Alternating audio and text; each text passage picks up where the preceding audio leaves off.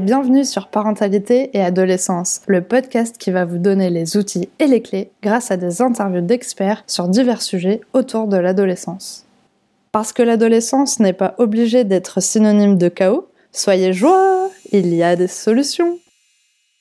Pour le premier épisode, j'ai décidé d'interviewer Thierry Lucas, un éducateur spécialisé depuis plusieurs années qui est également coach de vie. Il a deux garçons qui sont deux ados, donc il va pouvoir nous parler de son expérience. Aujourd'hui, nous allons aborder la thématique comment faire confiance à son adolescent, d'où vient la confiance et comment peut-on la construire? C'est parti pour l'interview. Bonjour Thierry. Bonjour Sarah. Pour commencer, j'aimerais que tu nous en dises un petit peu plus sur ton métier d'éducateur et de coach, s'il te plaît. Euh, on va commencer par le métier d'éducateur spécialisé que j'exerce depuis 22 ans auprès majoritairement d'ados euh, et de jeunes majeurs. Bah, déjà, souvent, on entend parler de, quand on qualifie ces métiers-là, d'acteur social ou d'acteur du médico-social. Euh, moi, ce que je retiendrai, c'est le premier degré du terme acteur, en fait. À savoir, je crois que quand on est éducateur spécialisé, on doit jouer un rôle. Ça nous permet déjà d'avoir du recul et d'être dans une de mettre sa casquette professionnelle, on va dire, et euh, je crois que ça permet aussi de pouvoir donner les réponses qu'on est censé donner. Ça reste de l'humain, donc euh, voilà, faut accepter que des fois on, se trompe, ou, euh, mais ça c'est pas très grave, euh, ça se retravaille, ça se rediscute. Spécialisé, souvent les gens ont du mal à le qualifier, notamment quand on n'a pas d'expérience. avec un petit peu d'expérience, ce que je dirais sur le terme spécialisé, c'est qu'on est spécialisé dans la relation, spécialisé dans l'observation, dans l'écoute, dans la bienveillance. Je crois que c'est vraiment ce qui, ce qui définit en fait un éducateur spécialisé. Il faut préciser aussi qu'on ne travaille pas tout seul. On travaille en équipe, donc il faut savoir se remettre en question. Il faut savoir travailler avec euh, ben, psychologue, psychiatre, psychomote, etc. Et euh, il faut savoir aussi euh, mettre des mots sur ce qu'on observe, élaborer, euh, faire des hypothèses de travail et, et tenter des choses en fait et surtout être une personne ressource, parce que les ados notamment ont besoin de, de pouvoir se, se, confronter à une personne ressource et avoir confiance aussi à une personne ressource. Voilà comment je résumerai le, le métier d'éducateur spécialisé. C'est un beau résumé, merci. Est-ce que tu peux nous parler de ton activité de coach que tu fais en parallèle, s'il te plaît? Oui, donc euh, c'est une activité que j'ai mis en place. Euh, ben, clairement, le constat, c'était euh, je prends les transports en commun, quand je vois des visages euh, où je me dis que peut-être les gens, avec un petit coup de main, ils seraient un petit peu plus heureux ou un peu plus épanouis, dirons-nous, ou, qui pourraient trouver des solutions pour aller un peu mieux. Euh, du coup, j'ai mis en place une activité de coaching de vie, euh, en l'occurrence accompagnement personnel et également accompagnement familial, et où l'idée, en fait, euh, alors là, la différence avec euh, éducateur spécialisé, c'est qu'on travaille seul déjà. Néanmoins, ça nécessite les mêmes qualités, je crois. Il faut qu'on ait envie d'aider euh, les gens. Pas aider les gens pour se faire plaisir à soi, mais aider les gens véritablement pour qu'ils aillent mieux. Je crois que ça, c'est quand même un, je me permets de le dire parce que c'est un sujet pour moi essentiel, en fait. On n'aide pas les gens pour que nous-mêmes on aille mieux, en fait. On aide les gens parce qu'on a des compétences pour pouvoir les aider. Un coach de vie, pour moi, c'est pas quelqu'un qui va donner des conseils véritablement parce que euh, toutes les situations et tous les, toutes les personnes sont différentes, en fait. Un coach de vie, il va essayer de repérer les choses, il va essayer d'identifier les choses, il va essayer de construire avec la personne ou avec la famille euh, des solutions pour, euh, ben pour un mieux-être ou pour que ça se passe mieux pour eux, en activant des leviers, en essayant de faire des liens, en essayant de, permettre d'identifier les choses. Voilà ce que je dirais d'un accompagnement. Moi, personnellement, je propose euh, des rendez-vous d'une heure. Je le fais pas en ligne, euh, malgré le fait que que voilà, c'est peut-être un peu plus lucratif ou ça permet de, travailler un peu plus. Mais moi, personnellement, je préfère voir les gens en, direct. Donc voilà, je propose des rendez-vous d'une heure et, euh, et souvent, en fait, il faut pas trop, trop de rendez-vous pour déjà que les choses, elles commencent à se dénouer, en fait. Très bien, merci. Je sais que tu as deux garçons qui sont deux ados, donc qui sont en âge de faire des choses tout seuls. Et j'aimerais savoir, est-ce que tu as confiance en eux? Et est-ce que tu penses qu'ils ont confiance en toi? Alors, est-ce que j'ai confiance en eux? Euh, Oui, j'ai confiance en eux. Parce que j'ai confiance en l'éducation qu'on leur a donnée, aux valeurs qu'on leur a passées, j'ai envie de dire. Euh, est-ce qu'ils ont confiance en moi? Euh, Oui, oui, je pense qu'ils ont confiance. Enfin, j'en suis même sûr. Parce que tout simplement, ils savent qu'ils peuvent compter sur moi et sur nous, puisque je ne vis pas tout seul. Après, voilà, c'est super joli comme ça sur le papier, mais ça, ça passe par des réajustements, par par des remises en question, par des discussions, parfois des prises de tête, bien évidemment, mais, euh, mais je crois que le sujet de la confiance, c'est central en fait. Comment tu as fait pour qu'ils aient confiance en toi? Mais, La confiance, je pense que pour parler de, de, des grandes lignes dans un premier temps de la confiance, je crois que la confiance, en fait, euh, il y a deux entrées sur la confiance. Euh, il y a l'entrée, on va dire, confiance en soi, que ce soit du côté des ados et du côté des parents, et il y a l'entrée euh, confiance mutuelle. Confiance en soi, moi, ce que j'ai envie de dire, c'est qu'il faut vraiment qu'on comprenne que l'adolescent, en fait, il rentre dans une période où la confiance en soi, c'est pas la meilleure période euh, ou la période la plus facile, parce que l'adolescence, c'est vraiment une période euh, traumatique au niveau psychologique, au niveau physique. Et c'est vrai que généralement, l'estime de soi chez les ados, c'est pas tip top, notamment au début de l'adolescence. C'est souvent, euh, ça parlera sûrement à certains parents, l'apparition de complexes, par exemple. Euh, du côté des parents, euh, la confiance en soi, elle n'est pas toujours évidente parce que euh, ils comprennent plus trop les parents souvent. Ils savent plus trop quelle réponse apporter, ils savent plus trop s'ils sont dans le vrai souvent, ils savent plus trop s'ils sont capables d'apporter les bonnes réponses. Donc ça, c'est déjà deux sujets de confiance euh, et chez l'ado et chez les parents. Ensuite, euh, la confiance, j'ai envie de dire, ça se mérite et ça se construit et ça se met en place. Et ça ne vient pas d'apparaître à l'adolescence, ça se met en place dès la petite enfance. Donc je crois que les, les enfants, en fait, ils ont besoin de s'appuyer sur ça. Ils ont besoin de savoir que les parents sont présents. Ils ont besoin de savoir que les parents, ils sont là dans la communication. Ils sont là pour leur expliquer les choses que ce soit euh, expliquer euh, leurs craintes aussi. Euh, voilà, moi, ça me fait peur de te savoir tout seul, j'ai besoin que tu m'appelles. Mais à la fois, il faut composer parce qu'il faut accepter que les, les ados, ils ont besoin de se distancier par rapport aux parents. Et ça, faut l'accepter en fait. Leur faire confiance, c'est aussi accepter, je crois, de perdre le contrôle un petit peu. Euh, je vais donner un exemple. C'est facile d'avoir confiance en son enfant quand on lui tient la main quand on traverse la route. C'est pépère, on lui tient la main, euh, voilà, il n'y a pas de souci majeur. Maintenant, quand on sait que son ado, il est tout seul de 14h à 17h et que euh, entre temps, il va pas nous appeler et qu'on va le voir débarquer parce qu'on s'est mis d'accord à 17h ou à 17h15, euh, c'est pas pareil. Du coup, il faut, il faut, il faut faire confiance et il faut se faire confiance aussi aux valeurs qu'on a, qu'on a transmises, j'ai envie de dire. Après, euh, au niveau de la confiance, il y a quelque chose aussi qui est essentiel pour moi, c'est le cadre en fait. C'est-à-dire que les parents, ils doivent mettre en place un cadre. Euh, le cadre, c'est, pas de la rigidité. Le cadre, il bouge tout le temps il doit s'adapter, mais néanmoins, il doit, il doit pas bouger sur certains sujets. L'ado, il a besoin de se confronter à ce cadre, en fait, je crois, et ça les rassure, en fait. Même si des fois, c'est, c'est, sujet à prise de tête, bien évidemment, on reste les parents et il y a, il y a des, y a, il y a pas le choix, en fait. Il y a des moments, ça sera comme ça. Je crois que la confiance aussi, c'est, on, fait ce qu'on a dit, en fait. Et surtout, quand on dit un truc, il faut qu'on soit sûr de le tenir, parce que sinon, on se met un petit peu dans la panade, j'ai envie de dire tout ça fait que l'ado, il va pouvoir euh, avoir confiance en nous. Et puis, euh, je sais pas, je, je ça avec du faire avec. C'est-à-dire que on doit faire des choses avec nos, nos, gamins, quoi. Et on doit partager des choses. On ne doit pas forcer les choses parce que à l'adolescence, ils n'ont pas super envie de faire non plus que des trucs avec leurs parents, mais ils ont besoin d'en faire en fait. Et ils ont beau, euh, ils ont beau euh, se la jouer, on est grand, euh, ça les rassure de faire des trucs avec nous et, et, et, de pouvoir partager des choses. Et puis ça nous rend légitimes aussi à pouvoir leur dire des choses. Euh, je sais pas, par exemple, sur le sujet scolarité, par exemple, prétendre être présent sur le sujet de la scolarité et traiter la scolarité et transmettre le message, c'est important, faut que tu travailles, etc., etc. C'est aussi être présent sur le sujet de la scolarité.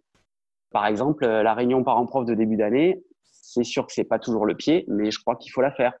Ou il faut expliquer pourquoi on l'a pas fait, mais néanmoins, il faut raccrocher les wagons sur le sujet de la scolarité, regarder le carnet, s'intéresser aux notes, aller sur Pronote. Euh, voilà, je crois que tout ça construit en fait euh, la confiance et fait que les, les, ados ils ont confiance en nous, je crois. Est-ce que tu as déjà vécu une perte de confiance avec tes fils ou ça s'est toujours bien passé? Non, non, non. Il bien évidemment, comme dans toutes les familles, euh, il, y a des, y a des recadrages à faire, il y a des choses à reprendre. Par exemple, sur le, sur le plan scolaire, des fois, euh, euh, ben, je sais pas, il y a une baisse de notes ou euh, il, y a, y a, y a un petit souci de concentration qui se traduit par un petit souci d'attitude. On va dire, euh, je perds un peu mon attitude d'élève et le comportement est, est, parfois à reprendre. Bon, mais voilà, je crois qu'il faut, il faut pouvoir euh, remettre un sens dans tout ça, essayer de comprendre ce qui se passe, et, et mais essayer d'être aussi assez clair sur le fait qu'on n'accepte pas ça et qu'on attend des changements. Je crois que ça, ça se fait pas en frontal. Je crois que c'est quelque chose d'important. Je crois que les ados, faut pas les attaquer en frontal. Quand, on est dans l'explication, après, si on est sur le cadre, des fois, il faut savoir aussi aller sur le frontal. Parce que euh, on reste les parents et qu'à un moment donné, quand on dit stop, il faut que ça s'arrête, eh ben, il n'y a pas d'autre choix que euh, il faut que ça s'arrête, en fait. Comment tu peux expliquer euh, le changement de phase entre j'ai confiance en mon enfant et je n'ai plus confiance en mon adolescent Ce changement, je, pense que ce changement, en fait, dans un premier temps, il faut se dire qu'en en fait, on n'a plus tout à fait la même personne en face de nous, en fait. Je crois que de passer de enfant à adolescent, c'est plus forcément reconnaître son enfant qui a changé et qui s'est transformé ou qui est en train de se transformer en ado. Pour se rassurer, il faut savoir que l'ado lui-même, il, il, se reconnaît pas en fait, et il a besoin de se redécouvrir. Des fois, euh, on a tous un exemple, euh, que ce soit pour les parents, ça va leur parler, ou pour euh, pour des gens qui n'ont pas d'enfants, d'ados de, qui ont changé en deux mois et physiquement ils ont pris 20 cm, la voix elle a changé, l'attitude elle a changé, et, et, il faut se rappeler que l'ado lui-même il se comprend plus en fait, et il se regarde, il se comprend même plus quand il se regarde. Donc euh, du coup, euh, c'est pas que la confiance elle est perdue, c'est qu'il faut trouver des nouveaux repères en fait. Je crois que la communication, je crois que je crois que les parents ils ont la responsabilité de de, de, de travailler l'estime que les gamins ils ont d'eux-mêmes en fait. Et, je crois qu'il faut qu'on n'hésite pas à dire mais t'inquiète pas, tu es capable. Oui là c'est un peu compliqué mais tu vas y arriver. Je crois que ça ça, ça permet de, de reconstruire un peu le sujet confiance. Et puis, euh, et puis, il faut que les parents ils fassent confiance aux, aux valeurs qu'ils ont transmises et, et, et qui se rassurent en se disant que ben, ça reste leur enfant, ça reste le même, sauf qu'il est en train de se chercher. Quoi. Donc euh, on va se chercher ensemble, on va construire ensemble et on, va, on va de toute façon y arriver. Il n'y a pas de il n'y a pas de bonne réponse quoi. Même moi là qui suis en train de parler comme un livre, euh, j'ai pas toujours les bonnes réponses. Euh, voilà. Par contre, il faut croire aux réponses qu'on donne et, euh, et, généralement ça passe bien. Merci pour tes bons conseils. Pour aller un petit peu plus loin dans le concret, je vais te donner un exemple que conseillerais-tu à un parent qui a sa fille de 14 ans qui veut aller à une fête avec ses amis dans une maison où il n'y a pas d'adultes hmm, D'accord.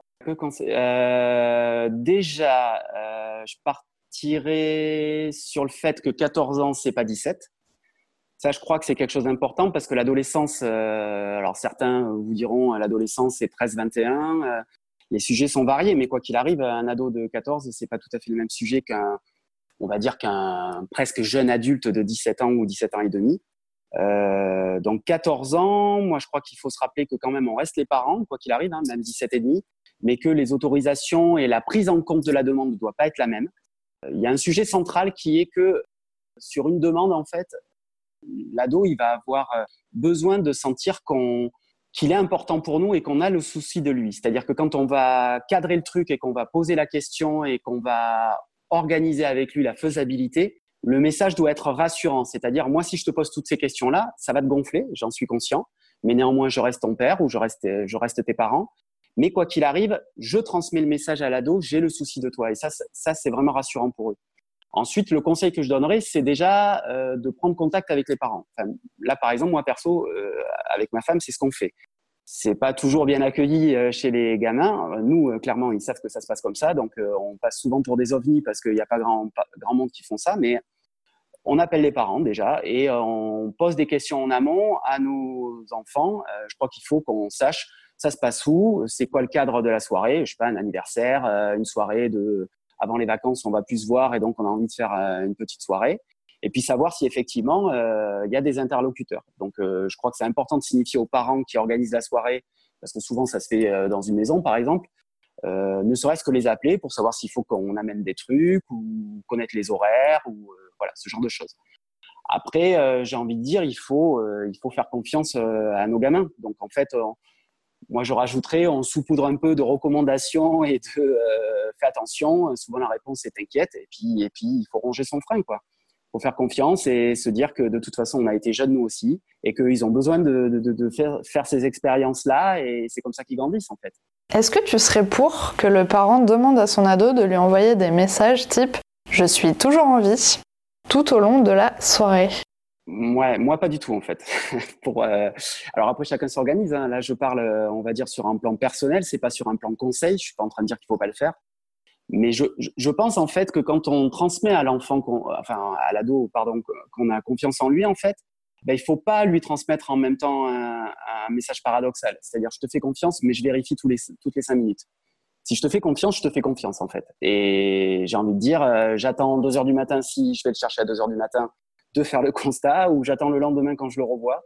Mais euh, je crois qu'il faut pas justement euh, introduire un message paradoxal. C'est-à-dire que je vérifie pas en fait. Ok, on s'est bien compris. T'inquiète, je te fais confiance. Ok, eh ben voilà, faut, faut, faut rester sur ça en fait. Sinon, ça va ça va pas bien en fait. Ils sont assez réceptifs aux messages paradoxaux les, les ados. Du coup, pour résumer, il faut lui faire confiance tout en lui rappelant qu'on est là en cas de besoin. Complètement. Ça, ça, ça je l'ai pas précisé, mais ça allait dans le côté recommandation. C'est-à-dire que tous les petits messages qui vont être donnés, on va dire, bon, tu te rappelles des valeurs qu'on s'est transmises, etc. Fais gaffe à toi, tu sais, il va y avoir euh, peut-être de l'alcool ou euh, de, de, la fumette ou quoi que ce soit. Bon, euh, je, je, crois, je crois que transmettre toutes ces recommandations-là, c'est aussi leur dire, voilà, je suis là, t'inquiète, euh, s'il y a besoin, t'appelles et mais c'est pas vérifier toutes les cinq minutes ou leur prendre la tête à ce qu'ils envoient des trucs. De toute façon, ils le feront pas ou ils le feront pas comme nous on attendait. Ça va être sujet à prise de tête et je crois que ça c'est pas nécessaire en fait. Quel conseil tu peux donner à des parents qui n'ont plus confiance en leur ado? Euh, Déjà, moi je pense pas qu'il faille nommer précisément le fait qu'on n'a plus confiance parce que ça serait un petit peu dévastateur, je pense parce qu'ils reçoivent quand même les messages euh, un peu exponentiels des ados. Euh, parce que justement eux-mêmes ils sont fragilisés. Donc il faut il faut être délicat dans les, les termes qu'on emploie, mais par contre je crois qu'il faut le communiquer. C'est-à-dire qu'il faut échanger le fait qu'on craint des choses, qu'on comprend plus bien les choses, ou qu'on n'a pas envie que la situation elle reste comme ça et qu'il faut qu'on arrive à trouver des solutions. Je crois que ce qui marche bien avec les ados, c'est qu'ils aient la sensation qu'on construit ensemble, même si on laisse pas le choix sur tout. Et donc, il faut communiquer, il faut partager, il faut essayer de trouver des solutions ensemble. Je sais pas, par exemple, si on prend euh, tout à l'heure, je parlais de scolarité. Donc, si on, prend l'exemple de scolarité, euh, euh, je ne sais pas si on échange, qu'on met en place une discussion et qu'au final, on se met d'accord sur le fait que l'ado dit T'inquiète, ça va le faire. Je, je, je, vais, je m'engage à gérer, à m'améliorer ou à travailler un peu plus, etc. Je crois que du coup, il faut bien signifier qu'on veut bien lui faire confiance, mais que par contre, on attend des garanties. Les garanties, ben, ça va être très clair. on est en lien avec Pronote, on est en lien avec le, cahier de correspondance, euh, il faut que l'attitude s'améliore si c'était un problème d'attitude, ou il faut que les notes s'améliorent. Euh, ça, je crois qu'il faut qu'on transmette que je veux bien te refaire confiance, mais j'attends des garanties. C'est un petit peu autour du cadre, mais c'est aussi rassurant que de leur transmettre ça. Mais à la fois, il faut pas vérifier derrière.